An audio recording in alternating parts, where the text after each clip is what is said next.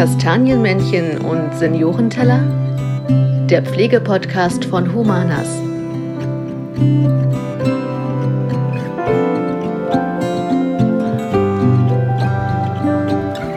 Hallo und herzlich willkommen zu unserer neuen Folge von Kastanienmännchen und Seniorenteller. Ich, Fabian Bierstoch, bin heute im Headquarter in der Zentrale von Humanas in Kolbitz und lege den Fokus auf anwaltliche Themen. Und dafür habe ich mir auch ähm, Expertenrat geholt. Einmal von Volker Rebold. Hallo Volker. Hallo. Und einmal von Holger Stahlknecht. Hallo Holger. Hallo Fabian. Ihr wart beide schon mal im Podcast, das erste Mal gemeinsam. Aber dennoch stellt euch mal ganz kurz vor, was macht ihr so im Humanas-Universum und ja, Wer seid ihr eigentlich? Ja, also ich bin Volker Rebold und bin seit äh, 2018 für das Humanas-Universum tätig. Ähm, ich begleite Humanas in allen arbeitsrechtlichen und zivilrechtlichen Fragen und insbesondere im notariellen Bereich, also alles, was sich rund um die Immobilie dreht. Ja, hier spricht Holger Schleibnig. Ich bin seit 2021 für das Humanas Universum tätig. Äh, ich begleite insbesondere äh, verwaltungsrechtliche Angelegenheiten, Beratungen äh, für Wohnparks, äh, Mitarbeiter und auch in Teilen eine Managementberatung. Genau, und Humanas Universum, das bringen wir gleich mal als Wort, das klingt ganz vernünftig. ähm, damit ähm, ihr noch ein bisschen besser euch oder wir euch kennenlernen, haben wir eine Schnellfragerunde. Und zwar, es gibt ja zwei gegensätzliche Sachen und ihr müsst sagen, was euch am liebsten ist. Facebook, Insta oder TikTok? Bei mir Instagram. Facebook. Okay. Dann Schokolade oder Chips? Ganz klar Schokolade. Ich esse Chips. Okay. Auto oder Fahrrad? Fahrrad. Auto. Okay. Hund oder Katze? Hund. Hund. Okay. Und die wichtigste Frage, Wein oder Bier? Wein. Bier. Okay, sehr gut. Viel Gemeinsamkeiten. ähm, genau welche spezielle Rolle im Pflegerecht oder in der Gesetzgebung und in, in, rund um die Pflege gibt es denn in der Praxis bei Humanas und was habt ihr eigentlich damit konkret zu tun, wie ihr vielleicht auch Pflegekräfte oder Personen hier unterstützen könnt? Naja, der Rechtsrahmen in der Pflege, der ist, glaube ich, relativ festgelegt. Das ist ja ein sehr ordnungspolitisch geprägtes Werk im Sozialgesetzbuch und äh, in dem können wir uns bewegen. Das ist aber nicht Schwerpunkt ähm, der Rechtsberatung, die wir hier machen. Schwerpunkt ist eher das praktische Tun und das beginnt ja letztlich mit dem Abschließen von Verträgen, sei es von Verträgen mit äh, Klienten, sei es von Arbeitsverträgen und die dauerhafte Begleitung von diesen Vorgängen. Und da ist schon eine ganze Vielfalt von Dingen, die uns hier beschäftigen, äh, die sozusagen das rundherum um die Pflege organisieren. Ja, also man kann es in der Praxis äh, sagen, wenn es äh, Fragen äh, gibt äh, zur Versorgung, äh, zu Anteilen, die man selber zahlen muss. Ich breche das jetzt mal ein bisschen runter. Oder auch zu Mietzinszahlungen, wenn dann die Pflegedienstleiterinnen und der Leiter auf uns zukommen, weil es in ihrem Bereich dort Fragen gibt, dann beraten wir eben die Verantwortliche oder den Verantwortlichen im Wohnpark, wie er damit umzugehen hat und äh, spiegeln dann auch diese Erkenntnisse logischerweise an die Geschäftsleitung von Humanas weiter. Und was sind das so für typische Fragen? Gibt es irgendwelche Beispiele, die du nennen kannst? Oh, ohne Namen und sowas, ganz klar. Ja, wie in jedem großen Unternehmen kommt auch mal vor, äh, dass einer, der von uns eine Leistung erhält, die Leistung nicht bezahlt. Das ist, glaube ich, in jedem Betrieb so. Äh, da vereinbaren wir dann unterschiedliche Vorgehensweisen. Manchmal reicht ein Anruf, um daran zu erinnern. Man kann dann auch ein Anwaltsschreiben machen. Das kann man freundlich oder scharf formulieren. Das kommt dann auf die Situation an. Es gibt sicherlich äh, auch äh, Fragen, äh, die äh, in, zur Vermeidung von einer strafrechtlichen Relevanz eine Rolle spielen. Äh, also ob jemand äh, zum Beispiel eine Spritze setzen darf, der im Wohnpark beschäftigt ist oder nicht, wie mit Betäubungsmitteln umzugehen ist oder nicht. Das sind Dinge, wo auch die Fragen an uns herangetragen werden, wo es dann am Ende auch um die Vermeidung von Schäden geht, und zwar Schaden abzuwenden von den Verantwortlichen in dem Unternehmen, aber auch für das Unternehmen insgesamt. Genau, du hast schon gerade die strafrechtlichen Aspekte angesprochen. Ähm, welche Verantwortlichkeiten und Pflichten haben wir denn oder generell Pflegeeinrichtungen und Pflegekräfte in diesem Bereich? Ja gut, wir haben eine hohe Verantwortung über, gegen, gegenüber dem uns anvertrauten Menschen. Wir dürfen keine freiheitsentziehenden Maßnahmen äh, vornehmen, also dass man jemanden äh, möglicherweise über längere Zeit in einem, einem Bett belässt, was dann durch Gittern gesichert ist. Äh, wir müssen die Persönlichkeitsrechte wahren. Wir müssen zusehen, dass Medikamente ordnungsgemäß gesetzt werden, dass eine gute Wundversorgung stattfindet, wenn das Beispiel auch dauerhaft nicht stattfinden würde, wenn man in der Nähe der fahrlässigen oder auch vielleicht sogar vorsätzlichen Körperverletzung. Das sind sicherlich Dinge, die spielen überall dort eine Rolle und insofern ist das ein hochsensibler Bereich. Das hatte ja mein Kollege Volker Rebold auch gesagt. Wir haben einen sehr engen ordnungspolitischen Rahmen, den wir einzuhalten haben. Und daraus berührt dann eben auch die Verantwortung. Gut, Strafrecht ist immer sozusagen das Letzte, was eintreten sollte oder darf. aber Pflege steht im Fokus, steht auch unter Kontrolle. Ähm, und insofern bedarf es dort einer hohen Sensibilität und einer hohen Aufklärung. Aufklärung ist vielleicht auch das Stichwort. Das ist auch die best, das beste Mittel, um dem vorzubeugen, oder? Also ja, sicherlich. Nicht alles, was man vorher bespricht, ist hinterher vermeidbar. Hm. Es sind auch datenschutzrechtliche Verstöße zu verhindern, dass mit Daten von Patienten, also von, von Klienten von uns äh, sorgsam umgegangen wird. Das gilt aber auch in dem Personal. Äh, wir haben das neulich ja auch hier eine Belehrung gemacht, dass man hier nicht irgendwie in der Pause äh, sich darüber unterhält, wer hier viel, viel Geld bekommt oder verdient oder meint, hm. verdienen zu müssen. Äh, das sind sicherlich alles Dinge, die auch eine datenschutzrechtliche Relevanz haben, nach der Datenschutzgrundverordnung unter anderem. Und da ist Prävention immer besser, als wenn man hinterher etwas wieder reparieren muss, was schiefgelaufen ist und möglicherweise auch arbeitsrechtliche Maßnahmen einleiten muss. Das macht ja hm. der Kollege Erold meistens mit. Äh, und insofern ist alles, was man vorher abräumt, um vor der Lage zu bleiben, der bessere Weg. Und das ist auch mein Verständnis von Rechtsberatung. Hm. Du hast gerade schon die freiheitsentziehenden Maßnahmen angesprochen. Das sind ja ähm, Dinge, die müssen vorher geregelt werden. Die müssen in der Patientenverfügung oder irgendwelchen Dokumenten ähm, geregelt sein. Wie groß ist da die Verantwortlichkeit, die der einzelne Pflegekraft über dem Bewohner X Bescheid zu wissen? Oder reicht es, wenn es die Pflege, Pflegedienstleitung zum Beispiel es kennt? Sollten, es sollten möglichst alle, die bei Humanas arbeiten, darüber Bescheid wissen, was sie dürfen und was sie nicht dürfen. Deswegen legen wir ja auch als Unternehmen allesamt einen ganz großen Ansatz auf das Thema Schulung. Die gute Schulung ist die Prävention äh, vor Rechtsverstößen, weil es immer besser ist, die Beteiligten wissen, was sie dürfen und vor allem, was sie nicht dürfen als dass äh, die Juristen später damit beschäftigt sind, Folgenbeseitigung zu betreiben. Und ich glaube, das funktioniert auch ganz gut. Gleichwohl ist es so, bei mehreren hundert Beschäftigten, bei mehreren hundert Klienten, die sie uns anvertraut haben, wird im Einzelfall auch immer mal irgendwas zu korrigieren und zu bearbeiten sein. Da ist es dann tatsächlich unsere Aufgabe, das klein zu halten. So, und äh, wir haben, das ist vielleicht nochmal ein Beispiel, schon mal ganz praktische Probleme in den Wohnparks, wo sich zum Glück die Pflegedienstleitungen auch immer an uns wenden. Beispielsweise in der Frage, wer spricht für den Klienten? Mhm. Weil in erster Linie spricht er, wenn er dazu selbst noch in der Lage ist, für sich selbst. Und die Frage wird dann spannend, wenn beispielsweise Vollmachten erteilt sind und womöglich Angehörige der Auffassung sind, es besser zu wissen. Da steht ja erstmal im Vordergrund der Wille des uns anvertrauten Klienten selbst und erst dann kommen die Angehörigen. Das ist logischerweise anders zu beurteilen, wenn äh, die alten Menschen eben selbst nicht mehr handlungsfähig sind und äh, dann für sie die Entscheidungen und die rechtsrelevanten Handlungen entweder durch einen Betreuer oder durch einen Vorsorgebevollmächtigten vorgenommen werden. Wie groß ist da mal das Verständnis bei den Pflegekräften, weil manchmal auch dann so moral, ethisch vielleicht auch dem widerspricht, was man gern selbst machen würde, zum Beispiel helfen, obwohl man es vielleicht nicht darf oder soll? Naja, letztlich ist jeder für sich selbst verantwortlich und ähm, auch wenn unsere Pflegekräfte einen, hohen Anspruch haben und glaube ich zunächst mal alle den Menschen helfen wollen, die in den Humanas Wohnparks leben, ist es aber so, wenn ein Bewohner ganz bewusst und bei klarem Geiste die Hilfe ablehnt und sagt, ich nehme bestimmte Leistungen in Anspruch, dann müssen wir das womöglich auch schweren Herzens ähm, akzeptieren, weil letztlich ähm, lebt unser Land von einem hohen Maß an Selbstbestimmung, was auch sehr positiv ist. Und das müssen wir dann auch respektieren, wenn es uns auch im Einzelfall durchaus schwerfällt. Hm. Wir hatten, also ich hatte letztens einen Anruf aus einem Wohnpark, ähm, da ging es darum, eine ähm, Person lag im Sterben und ähm, hat irgendwann nicht mehr gegessen oder getrunken, also die Nahrungsaufnahme und ähm, Getränkeaufnahme verweigert. Ähm, die Angehörigen wollten aber unbedingt, dass sie noch weiter isst und trinkt, weil man muss ja essen und trinken. Wie können denn da die Pflegekräfte am besten reagieren?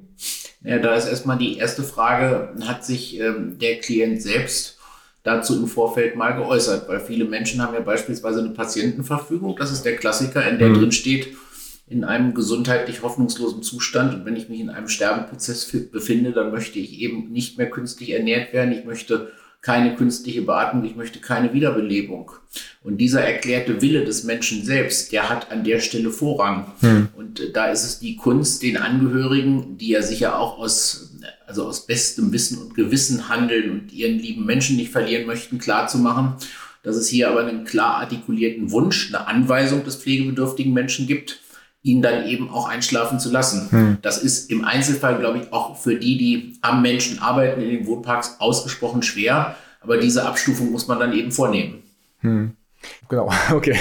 Weil sonst kommt man auch in strafrechtliche Problematiken oder, ja, oder relevant? Sicherlich ist das ein Graubereich, das ist ja in der Medizin auch nicht anders, in einem Grenzbereich, äh, dass man eben, äh, wenn man Dinge unterlässt, unterlässt, die am Ende möglicherweise zum Tode führen, äh, sicherlich auch eine strafrechtliche Relevanz haben können. Aber das ist dann eben durch solche Patientenverfügung eben ausgeschlossen, weil ja der Wunsch desjenigen, der jetzt im Sterben liegt, äh, zu berücksichtigen ist. Wenn ich natürlich jemanden, äh, der eine Chance auf Genesung hat, äh, nicht helfe, es also unterlasse, äh, dann äh, bin ich sofort in der strafrechtlichen Relevanz und das kann dann auch Tötung durch Unterlassen hm. am Ende sein, wenn da jemand weit verstirbt. Das ist eine hohe Verantwortung und äh, aber der ist sich auch jede Mitarbeiterin, jeder Mitarbeiter im Unternehmen bewusst. Wir haben gerade schon über den Willen gesprochen. Ähm, kann der auch Jahre zurückliegen, weil wenn man eine demenzielle Erkrankung hat, dann kann man ja vielleicht seinen Willen nicht mehr äußern und ähm, hat das aber vielleicht irgendwann mal getan? Oder gibt es da irgendwelche Zeitabläufe, Fristen oder irgendetwas? Nein, es ist tatsächlich so, dass entgegen ganz vielfacher Annahme derjenige Mensch, der eine Patientenverfügung, eine Vorsorgevollmacht mal schon vor Jahren errichtet hat, die nicht regelmäßig bestätigen oder erneuern muss, sondern mhm. wenn er sie einmal verschriftlicht hat, dann gilt sie, bis sie widerrufen wird. So, und wenn dieser Mensch tatsächlich aufgrund von Krankheit, Alter, insbesondere bei dementiellen Erkrankungen, nicht mehr in der Lage ist, sich zu artikulieren, dann gilt sein erklärter Wille ja ausdrücklich weiter. Genau deswegen mache ich ja eine Patientenverfügung. Mhm. Damit mache ich sowohl den Pflegekräften wie auch den Angehörigen leichter, weil alles, was dann passiert, geschieht immer mit dem erklärten Willen ähm, des Pflegebedürftigen. Und äh, das ist ja ein Grund mehr, weshalb man relativ frühzeitig und vielleicht auch noch gar nicht so sehr im Alter darüber nachdenken sollte, Vorsorgeurkunden hm. zu errichten. Wir reden hier in der Pflege im Wesentlichen von alten Menschen, aber auch wir haben ja in unseren Wohnparks durchaus jüngere Menschen, die aufgrund von Unfallerkrankungen und Ähnlichem pflegebedürftig sind. Und das ist immer wieder das Argument, sich mit diesem Thema frühzeitig zu beschäftigen. Also das ist jetzt eher eine Werbung auch in Richtung von Klienten zu sagen, macht entsprechende Vollmachten, macht Patientenverfügungen. Ihr macht es damit sowohl den Angehörigen wie auch dem Pflegenden deutlich leichter. Und ähm, wo kann man die, wenn man sie einmal gemacht hat, hinterlegen am besten, dass man eben auch wirklich weiß oder kann es auch sein, dass die Angehörigen das verschweigen, weil sie vielleicht dann sich Dinge erhoffen? Oder gibt es dann so eine zentrale Ablagestelle, sage ich jetzt mal, wo die Pflegedienstleitung, die Pflegekräfte es überprüfen können, ob eben von Person X eine Verfügung besteht? Also zunächst mal ist es sinnvoll, bereits wenn ein Klient im Wohnpark aufgenommen wird, ähm, ihn so bei den Eingangsbesprechungen zu fragen, ob es eine Vorsorgevollmacht und eine Patientenverfügung gibt und die dann zumindest erstmal in Kopie in den äh, Klientenakten hm. zu hinterlegen, damit man weiß, ähm, äh, das, was da ist. Ähm, wenn man maximale Sicherheit haben will, aber das betrifft jetzt nicht die Pflegekräfte, die können es gar nicht beeinflussen, ist es sinnvoll, ähm, die Vorsorgeurkunden bei einem Notar zu errichten. Das hat zweifellos Kosten. Aber zum einen ist damit ähm, diese Vollmacht, diese, diese Patientenverfügung nie weg.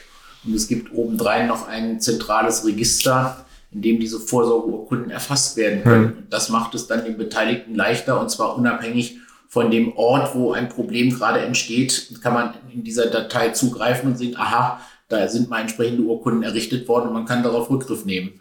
Hm. Okay. Ähm, wir haben ganz, ganz am Anfang gehört, dass du, Volker, auch für die Arbeitsrechtsthemen im Unternehmen ähm, zuständig bist oder zumindest berätst. Ähm, nun arbeiten ja in der, ähm, bei Humanas über 500, aber auch generell in Unternehmen, Betrieben zahlreiche Personen und merken irgendwann vielleicht, okay, das, was ich da jetzt mache, gefällt mir gar nicht mehr so sehr. Zum Beispiel Nachtschichten. Ähm, ich bin aber eingestellt, um auch welche zu machen. Muss ich die immer noch weitermachen? Oder kann ich irgendwie sagen, nee, ich habe jetzt keine Lust mehr und.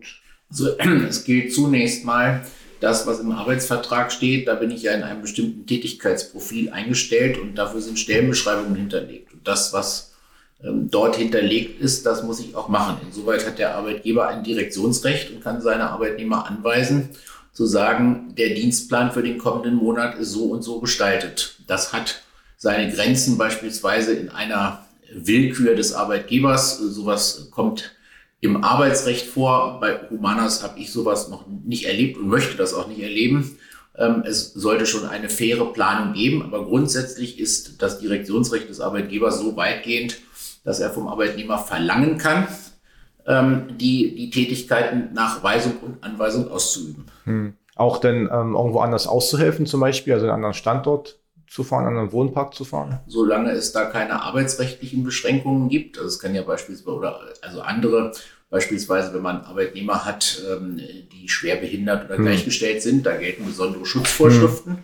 Aber bei dem, ich sag mal, gesunden Arbeitnehmer ähm, ist davon auch umfasst, mal in einem anderen Wohnpark auszuhelfen. Hm. Ja, zumal diejenigen ja bei der, äh, sage ich mal, Humanas generell eingestellt sind und nicht bezogen äh, auf einen Wohnpark, weil mhm. Wohnparks sind ja keine selbstständigen Unternehmungen, derer wir mittlerweile mehr als 20 haben, solche Wohnparks, sondern sie sind äh, unselbstständige Organisationseinheiten, selbstverständlich. Aber ich habe einen Vertrag mit Humanas geschlossen und wenn Humanas sagt, ich brauche morgen mal vielleicht für eine Woche Aushilfe in Gröbern, äh, dann kann ich auch einen Mitarbeiter, kann da sicherlich Anreize schaffen, äh, aber per Direktionsrecht verpflichten, für das Unternehmen an dieser Stelle zu arbeiten. Hm, okay.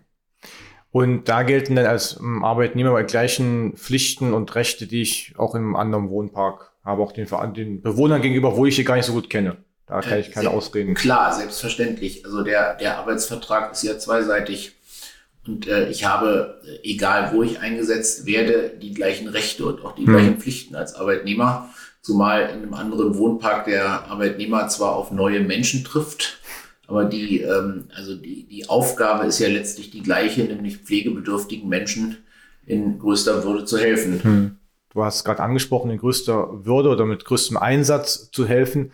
Ähm, bei uns ist es Gott sei Dank noch nicht vorgekommen, aber es gibt immer wieder Schlagzeilen über ähm, ja, Fehler in der Pflege, über ähm, Situationen, die man keinem wünscht wie kann ich mich denn da am besten verhalten, wenn ich so etwas mitbekomme in einem, egal welchen gearteten ähm, Standort? Ich glaube, Humanas oder also hoffentlich denke, nicht, aber woanders. Wenn es passiert oder passieren sollte, dann ist wichtig, dass das vollumfänglich seitens der Unternehmensleitung angeordnet aufgeklärt wird, dass es größtmögliche Transparenz gibt, Transparenz gibt und je nachdem, äh, ob ein schuldhaftes oder fahrlässiges Verhalten vorliegt, äh, dementsprechend auch arbeitsrechtliche Sanktionen. Das Schlimmste, was man machen kann, ist sowas unter den Tisch zu kehren. Hm. Da leidet erstens die Seriosität und äh, das Ansehen des Unternehmens, würde auch unserer Philosophie überhaupt nicht gerecht werden und könnte dann im Übrigen auch wieder weitere rechtliche Folgen, möglicherweise auch strafrechtliche nach sich ziehen. Also wenn es passiert, dann ist es passiert, ähm, weil in einem Unternehmen mit sehr, sehr vielen Menschen können auch Fehler passieren. Muss ja nicht immer absichtlich sein, aber aufklären, Transparenz und äh, auch die entsprechenden, äh, sage ich mal, Schritte daraus ableiten äh, und äh, Entscheidungen zu treffen. Vor allem bei Medikamenten passieren immer wieder Fehler. Also da immer dann sofort die, den Weg zur PDL suchen, dass irgendwas schiefgelaufen ist oder? Es muss, muss besprochen, es muss geschult werden. Äh, wir haben ja in dem Unternehmen äh, drei Bereiche, äh, die sozusagen als eigene Säule fungieren. Wir haben einen Auditbereich, der jeden Wohnpark in gewissen Abständen überprüft mit gewissen Fragestellungen. Wir haben einen äh, reinen Revisionsbereich, der einen solchen Wohnpark unter revisionsrechtliche Gesichtspunkte prüft. Wir haben eine eigene Stelle für Medikamentenrevision, also wo geguckt wird, sind Medikamente richtig gelagert, sind sie richtig gesetzt, sind sie richtig beschriftet. Äh, das ist unglaublich wichtig, weil es erstens schult, weil es zweitens zeigt, wo Fehler sind, die dann auch, sage ich mal, behoben werden können. Und unsere Aufgabe von äh, Volker Ringgold und mir ist ja auch, die Unternehmensleitung zu beraten und zu schützen. Und in dem Augenblick, wo ich solche Einrichtungen habe, äh, dann ist zumindest kein Organisationsverschulden, so nennen wir Juristen das der Geschäftsleitung erkennbar, weil alles Erforderliche getan wurde und wird, um solche Dinge perspektivisch vermeiden zu können. Ich will das aber vielleicht nochmal unterstreichen. Da hat Humanas als großer Anbieter im Bereich der ambulanten Pflege sicherlich gegenüber kleinen Pflegediensten einen riesen Vorteil. Aber es ist ein Wert an sich, dass man interne Qualitätssicherungsinstrumente äh, etabliert hat, die eben auch in den Wohnparks überraschend und ohne große Vorankündigung entsprechende Prüfungen vornehmen. Weil ich glaube, dadurch wird das Bewusstsein derer, die in den Wohnparks arbeiten, für die Qualitätsanforderungen, für die Genauigkeit der Arbeit nochmal geschärft. Auf der anderen Seite ist es ja auch immer schön zu sehen, ähm, wie stolz die Pflegedienstleitungen auch sind, wenn ein Audit oder eine Revision stattgefunden hat und es ist dabei ein tolles Ergebnis rausgekommen. Das zeigt ja, dass diese Instrumente eben wirken und das ist eben tatsächlich das, was wir hier schon angesprochen hatten, das Thema Vorbeugung, weil da, wo von vornherein auf Qualität und Achtung aller Grundlagen ähm, geachtet wird, da muss man dann nicht im Nachhinein äh, Juristen dafür am Start haben, äh, irgendwie die Folgen zu beseitigen. Was sind denn so aus eurer ähm, Laufbahn betrachtet die kuriosesten oder spannendsten Fälle gewesen im Bereich der Pflege? Gibt es da etwas? Naja, es gibt Dinge, über die man mitunter etwas schmunzeln kann. Ähm, also bei mir hat sich das mehr im arbeitsrechtlichen Bereich abgespielt, wo es manchmal auch in den Wohnparks sehr menschelt. Das muss man mal sagen. Da gibt es da mal Konflikte und auch die Konfliktbewältigung äh, ist dann sehr interessant. Ich setze eigentlich immer darauf, solche Prozesse äh, zu moderieren, sie vielleicht auch mit einem Handschlag und einer gehörigen Portion Humor ähm, zu befrieden. Ich muss sagen, im Verhältnis zu Klienten, toi, toi, toi, ist mir bisher bei Humanas nichts untergekommen, wo irgendwelche schlimmen Fehler oder Verstöße ähm, zu bearbeiten waren, sondern äh, wo man immer wieder festgestellt hat, es ist letztlich nach bestem Wissen und Gewissen und in guter Qualität gearbeitet worden. Und darüber hinaus gibt es irgendetwas, wo du sagst, Mensch, das bleibt mir für immer im Gedächtnis, irgendein Fall oder irgendeine Situation, wo ich sage, das war sehr ja, kurios. Es gibt immer mal Dinge, äh, da haben wir jetzt mal die anwaltliche Schweigepflicht, Na gut. öffentlich. Klar. Äh, dafür macht man ja so Podcasts. Ich, äh, es gibt immer Dinge, wo man immer noch dazu lernt, dass Menschen sich manchmal so gelegentlich einfallen lassen. Hm. Und von denen haben wir uns dann auch getrennt. Ja. Und sicherlich bleibt uns das in Erinnerung. Äh, aber ich denke, das sind Dinge, das sind Erfahrungswerte hm. einfach. Da sind wir wieder, was ich vorhin gesagt habe, wenn ein Fehler passiert und wenn es das, was mir jetzt in Erinnerung bleibt, sogar vorsätzlich passiert ist, dann ist wichtig aufklären und dann äh, muss man auch arbeitsrechtliche Schritte einleiten und sich von solchen Mitarbeitern trennen. Das sind Gott sei Dank die Ausnahmen. Aber wenn, äh, dann gehört es auch zur eigenen, wenn das jetzt bewusst mal Hygiene dazu und Unternehmenskultur, äh, sowas zu bereinigen. Aber dafür, dass dieses Unternehmen ähm, so viele Mitarbeiterinnen und Mitarbeiter hat und äh, auch so viele Wohnparks, äh, ist dieser Teil wirklich verschwindend gering und das liegt eben auch an den großen, guten Steuerungsinstrumenten, über die wir gerade gesprochen hm. haben. Ähm, die Pflege, also der Pflegemarkt, also auch die gesamte ähm, Pflege ähm, ist ja im stetigen Wandel. Die Finanzierung ist eine große Frage. Du hast vorhin schon selbst angesprochen, Helge, dass immer mal so Zahlungen ausgeblieben sind, weil vielleicht ähm, Dinge zu teuer geworden sind. Wie ist denn deine Sicht auf die Pflegefinanzierung? Müsste sich da etwas ändern, weil du immer vielleicht mit Kontakt mit solchen Personen hast, die sich nicht mehr leisten können? Oder? Also es ist teilweise ähm, für Menschen im hohen Alter erstmal außerordentlich kompliziert. Hm, okay. Ich kann das mal am einem Beispiel sagen. Meine Eltern sind beide äh, pflegebedürftig und äh, haben so eine Kombination aus Beihilfe und Privat. Also hm. für den, der jetzt das hört und nicht kennt, Beihilfe am Beamte. Genau.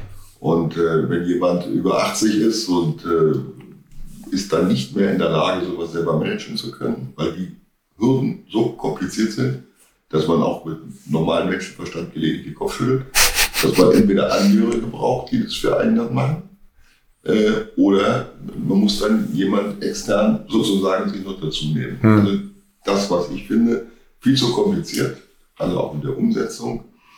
Das Zweite ist, äh, dass äh, wir sind ein Sozialstaat, ja, äh, auch ähm, es schaffen müssen, äh, dass Pflege im Alter für jeden, egal von seiner sozialen Herkunft, völlig unabhängig hm. bezahlbar bleibt dass wir Menschen nicht in die Altersarmut treiben und dass dem voransteht, bis zum letzten Atemzug eines Menschen gilt die Würde des Menschen ist unantastbar, Artikel 1 Grundgesetz, und dass wir mit diesen Menschen auch würdevoll umgehen und Bürokratie nicht der Versuchung erliegt, durch eine Normenshow mhm. Menschen zumindest das Gefühl näher zu bringen, sie würden im Alter mhm. würdig. Das ist, glaube ich, eine Riesenaufgabe, vor der wir gesellschaftlich stehen, zumal wir eine Gesellschaft werden, die immer älter wird.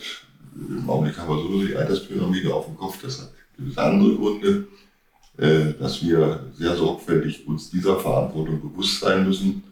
Äh, nicht nur wir Juristen, sondern alle die Verantwortung tragen. Siehst du denn ähm, das, was du gerade beschrieben hast, also dass die Gesellschaft auf den Weg gebracht wird, um das zu, fortzuführen, oder ist das eher kritisch? Es geht mir zu langsam.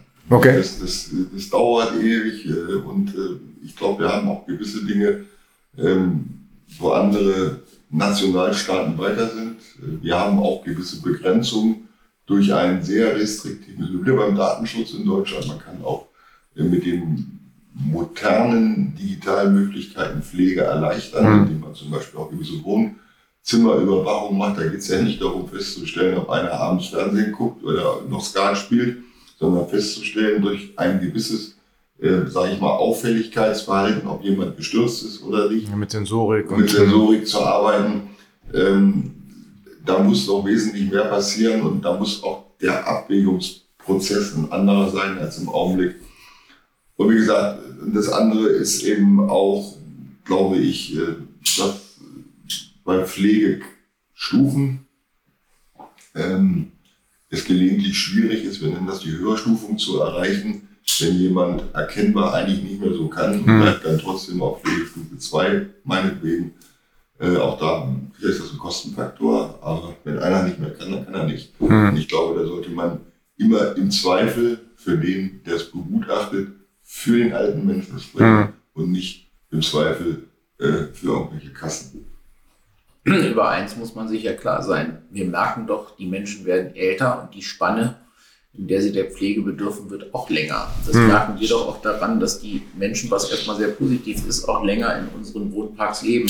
Auch sehr viele Hundertjährige ja, da sind. Ja, das sind ja für sich erstmal sehr erfreuliche Ereignisse, wenn jemand 100 wird und ist dabei eigentlich noch ganz fit und mhm. es gibt eine schöne Feier dazu ich sehe das immer sehr gern, wenn das in den Humanas Wohnparks so passiert. Aber richtig ist auch, und da ist eben die Politik gefordert, so wie Holger Steignig das eben schon sagte, wir müssen uns der Aufgabe stellen, da auch für eine auskömmliche Finanzierung zu sorgen. Wir müssen dafür sorgen, dass bei aller Technisierung und Digitalisierung, die da möglich ist, dass aber auch der Mensch, der pflegt, einen Anreiz hat, diesen, weiß Gott, nicht einfachen Beruf auch länger auszuüben, dass eben für eine faire und auskömmliche Entlohnung gesorgt wird.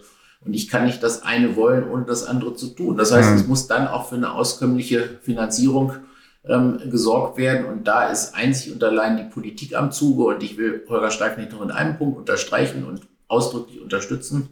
Wir leben im Moment eher in einem politischen Umfeld, wo, wo sehr viel mit Geboten und Verboten gearbeitet wird. Also man fühlt sich ja teilweise gegängelt. Mir wäre es wichtig, an die Politik zu appellieren, mehr auf Anreize zu setzen und die zweifellos vorhandenen finanziellen Mittel dann auch zielgerichtet und richtig einzusetzen, dann wird das auch, weil das Lebensalter wird sich weiter erhöhen, die Spanne der Pflegebedürftigkeit wird sich weiter verlängern und da sollte man heute die Entscheidungen für morgen treffen. Und ähm, hast du eine Vision, wie das aussehen könnte oder irgendwelche Vorstellungen, die nötig sind? Naja, ich bin der Auffassung, dass man vielleicht wie für viele Themen bei uns im Land sowas wie eine Agenda 2050 braucht. Man kann ja bestimmte, äh, bestimmte Lebensumstände relativ genau vorhersagen, wie sich das Alter entwickeln wird, wie sich die Pflegebedürftigkeit entwickeln wird, auch wie sich die Zahl der Erwerbstätigen entwickelt wird entwickeln wird. Und da muss man eben die Stellschrauben finden, mhm. wie man das verändern kann. Bei den Erwerbstätigen zum Beispiel, wo kriege ich sie denn her?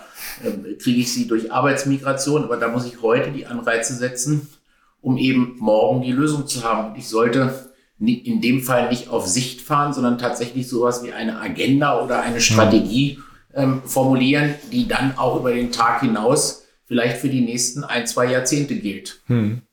Gut, dann werden wir mal hoffen, dass es irgendwelche äh, Menschen in der Politik gibt, die das ähnlich sehen.